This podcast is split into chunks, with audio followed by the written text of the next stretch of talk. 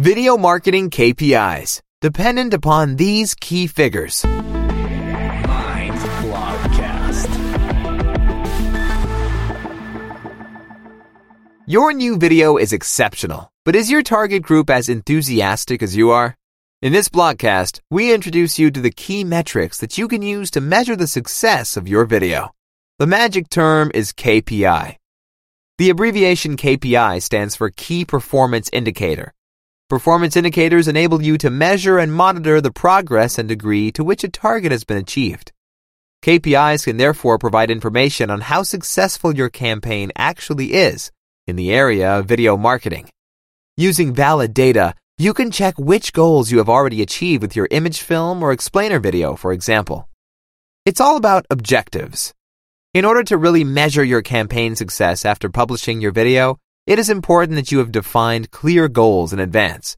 Therefore, before starting your video marketing campaign, make sure you allow yourself enough time to visualize the expectations of your campaign precisely.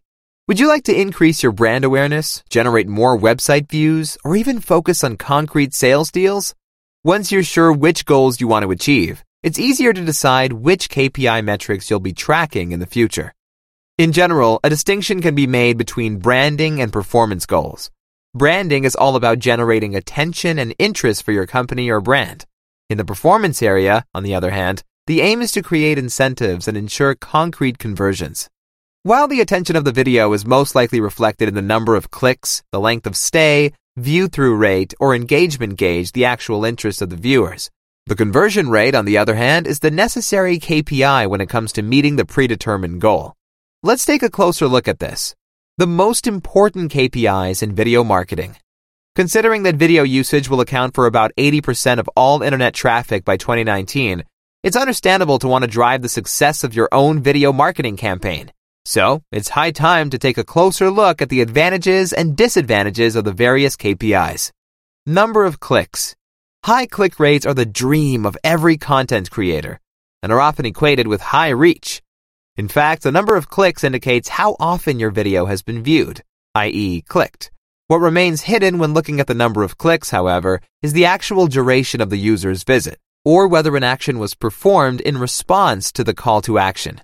Although click numbers are not necessarily decisive for success, they should still not be completely neglected, especially not if they are conspicuously low.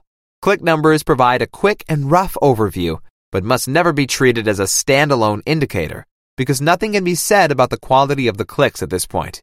You can easily read out the number of clicks on your video using the view counter of your video host, for example, YouTube. Measure against low click rates. Make sure that your video is attractively placed on the main page of your website. Make your video title short and crisp. Create a video description that makes the reader actually watch the video. Check if important keywords are included in the title and description. Viewer duration and bounce rate. After the number of views has given you a good first impression of the performance of your video, we now come to the view time.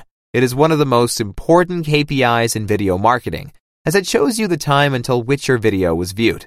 This way, you can get an accurate picture of how your video will be received by your target audience. Alternatively, you can take a look at the bounce rate.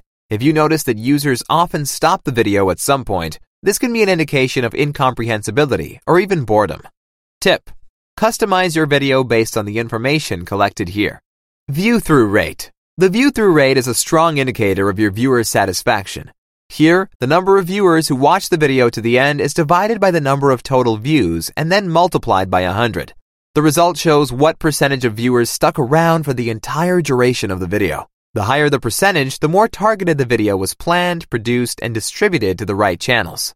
Tools such as YouTube Analytics show the estimated playback time of individual videos, as well as the average playback time for the entire channel.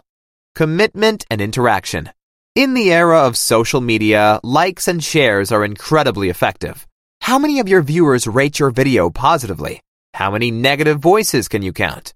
Which comments can you find and what do they say? You can also read a lot from the number of shares and thus the distribution of your video on the social networks. For example, whether the video is seen by the viewers as helpful or particularly entertaining. Through interactions and engagement, you are able to glean from the unadulterated opinion and feedback of your viewers.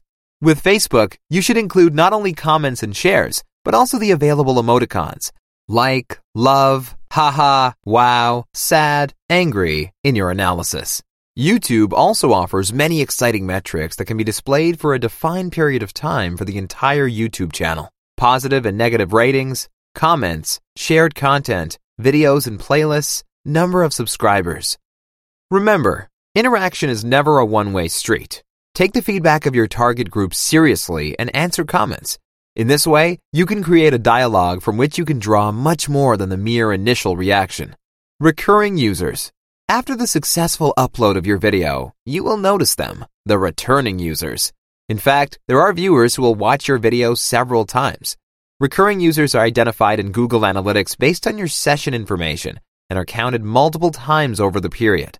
If, for example, the period under review is March and the user clicked on the video once every week, the user is also recorded and counted four times.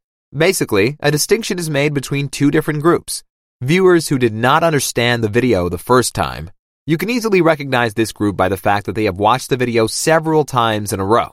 This is a sure sign that your video is not clear enough. Pay special attention to this component in your future videos. And viewers who want to refresh their memories. Have you ever seen users watch your video again after a long time?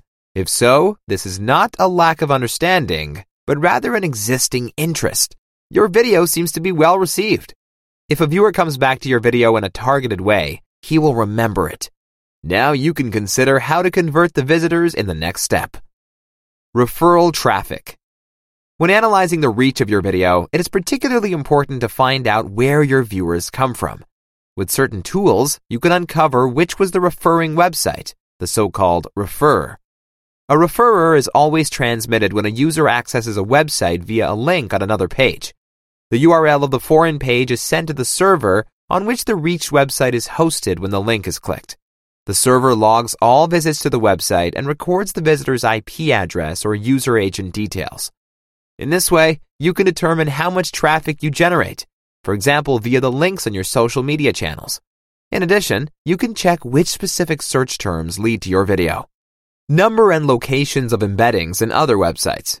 Would you like to gauge the relevancy of your video? You can accomplish this by looking at the number and especially the location of other websites that have embedded your video. YouTube makes this insight available to each of its content creators in the YouTube Studio section. Simply log into your channel's YouTube studio, click Analytics, and then click Traffic Source. Embedded videos are listed under the term External. You can display the URLs on which your video has already been embedded. Now let's talk about the conversion rate. Depending on the goals you pursue with your video marketing strategy, for example, increasing your newsletter subscribers, visiting your website, or actually buying your product, the conversion rate gives you information on how useful your video is for achieving your goals. YouTube offers possibilities such as call to action overlays or the placement of trackable links in the video description. The resulting number of new subscribers or site visitors tells you whether your video was successful. Your way to success. The success of your video cannot be measured by a single metric. Rather, it's about the right interplay of different KPIs that provide you with the information you need to measure the success of your video.